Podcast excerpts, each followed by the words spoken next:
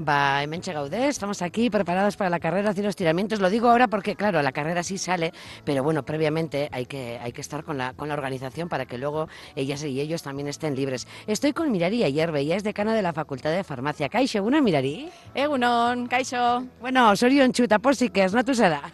Bai, bueno, e, e, urduritasuna puntu batekin baita ere, ea dena ondateratzen den, mentzat eguraldi zoragarria daukagu eta giro polipolita. Oso ondo.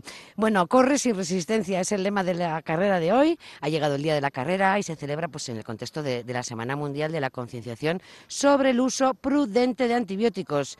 Esto nos lleva a pensar de que no hacemos un buen uso de los antibióticos. Afortunadamente, cada vez el uso es más, más racional y está mejor, mejor justificado y mejor apoyado en la evidencia científica. Pero bueno, eh, sí es cierto que parece que cuando vas al médico porque tienes pues eso, un poco de fiebre, la garganta irritada o, o notas placas o cualquier cosa, dices, esto se me va a curar con un antibiótico y a veces no es así. A veces es una cosa vírica y los antibióticos con los virus, pues nada, no se dicen nada el uno al otro, con lo cual los virus pues pasan de largo y siguen ahí. Por lo tanto, es una tontería tomar antibióticos cuando no nos lo receta un profesional de la salud, un médico. Y ya claro, cuando nos lo receta es porque es justo y necesario, como dijo aquel, ¿verdad? Es decir, que no hay otra botica que le haga frente a lo que en ese momento estamos padeciendo, que puede ser, por ejemplo, una infección de boca, por ejemplo, ¿no? Entonces nos van a dar el antibiótico unos días concretos y luego aquello se acabó. Eso es, hay que cumplir la pauta tal y como nos la ha recetado nuestro médico. Eh, Si dice que hay que tomar cada ocho horas durante eh, ocho días, pues ocho horas durante ocho días. Si después nos sobra algún comprimido, algún sobre en la caja, eso tiene que ir automáticamente al punto sigre de la farmacia, porque allí lo van a reciclar convenientemente y no van a dejar que se disperse en el medio ambiente. Son muchos los expertos que están trabajando, pues eh, vamos a decir, en este comité de sabios, digamos de alguna manera, no trabajando para que para que hagamos un buen uso, ¿verdad?, de, de- de los antibióticos. Eh, estamos hablando a nivel mundial, estamos hablando también a nivel estatal, muchas personas, muchas entidades, muchos expertos. Sí, de todos, de, eh, de todos los índoles. Están ahí muy comprometidos médicos, eh, también el personal de enfermería, farmacéuticos, farmacéuticas, eh, veterinaria, un aspecto muy importante también, porque claro, no nos olvidemos que bueno, pues los animales también a veces necesitan antibióticos, pero los necesitan a veces. ¿Y cuándo los necesitan? Pues cuando tienen una infección. No, un antibiótico no es un- una sustancia que sirve para prevenir enfermedades, es una sustancia que sirve para curar ciertas enfermedades. Entonces, eh, eso es ya pues, una campaña que se está llevando a cabo a nivel mundial. La OMS está muy, muy concienciada en esto y, bueno, a nivel europeo también hay campañas y bueno, pues se celebra el día, el día mundial, el día 18 de noviembre, para el uso racional de los antibióticos y es algo que, en, la que, en lo que estamos comprometidos todas las personas relacionadas con el cuidado de la salud. Y, trabaja mucha gente, sí, es cierto. Y, y tenemos que hacer un, un trabajo importante porque si no esto va a ser pues como otra pandemia.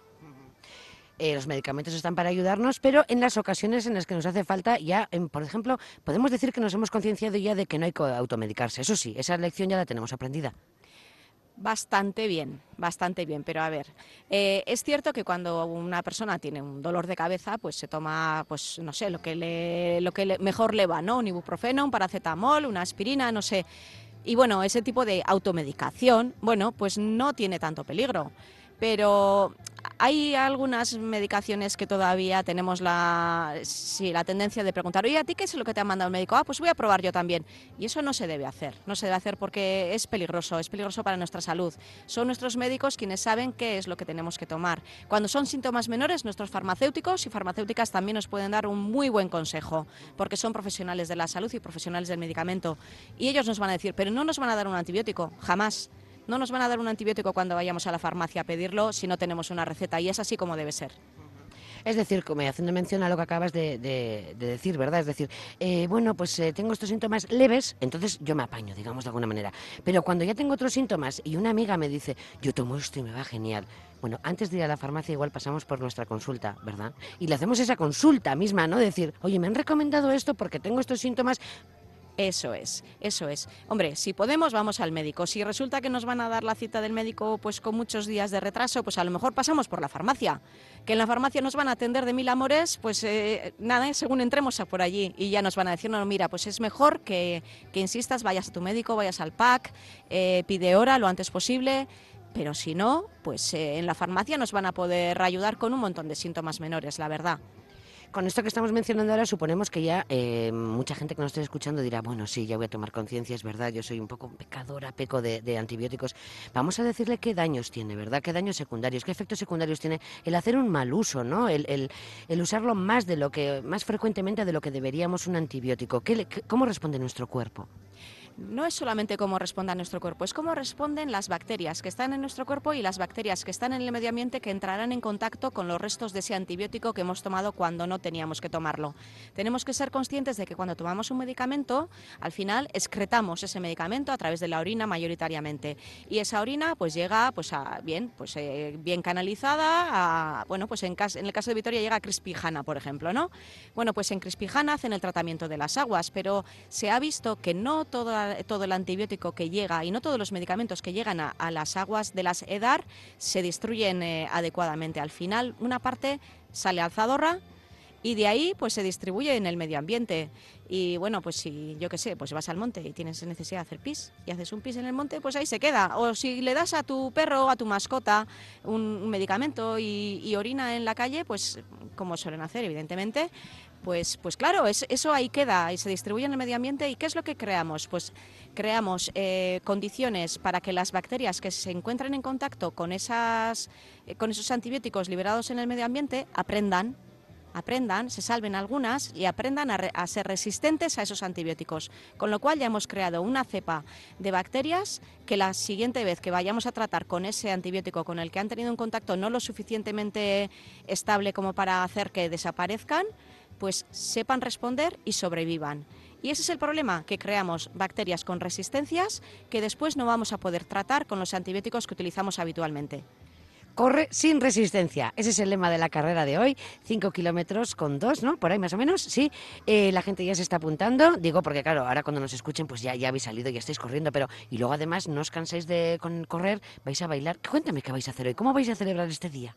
Bueno, pues nada, tenemos una carrera que se puede hacer cada una, cada persona al ritmo que mejor le vaya. ¿eh? Algunos irán corriendo a romper sus marcas, pero otros, bueno, pues van a dar el paseo, van a dar el paseo y cuando todos nos juntemos aquí en el punto de reunión, pues bueno, bueno, ya tenemos música, estamos aquí con ambiente, tenemos unos grifos para beber agua que nos ha puesto la Vital, Vital Fundación A, y, bueno, pues aquí bailaremos, nos reuniremos, tomaremos unas fotografías y así, bueno, pues celebraremos, así como, así como están haciendo en otras ciudades del Estado, otras universidades, pues eso, que estamos haciendo frente a, esta, a este problema. Que en las aulas se aprende mucho, pero que en la calle también ¿eh? hay que concienciarse. Eso es, eso es. Ay, se me olvidaba decir que tenemos algunos obsequios también para sortear entre los participantes, o sea que nada, animarse, que bueno, a las diez y media empieza la carrera y todavía hay tiempo para apuntarse, venir y correr. Eso es, unos estiramientos, ¿eh? todo saludable, ¿eh? botica sí, pero la justa.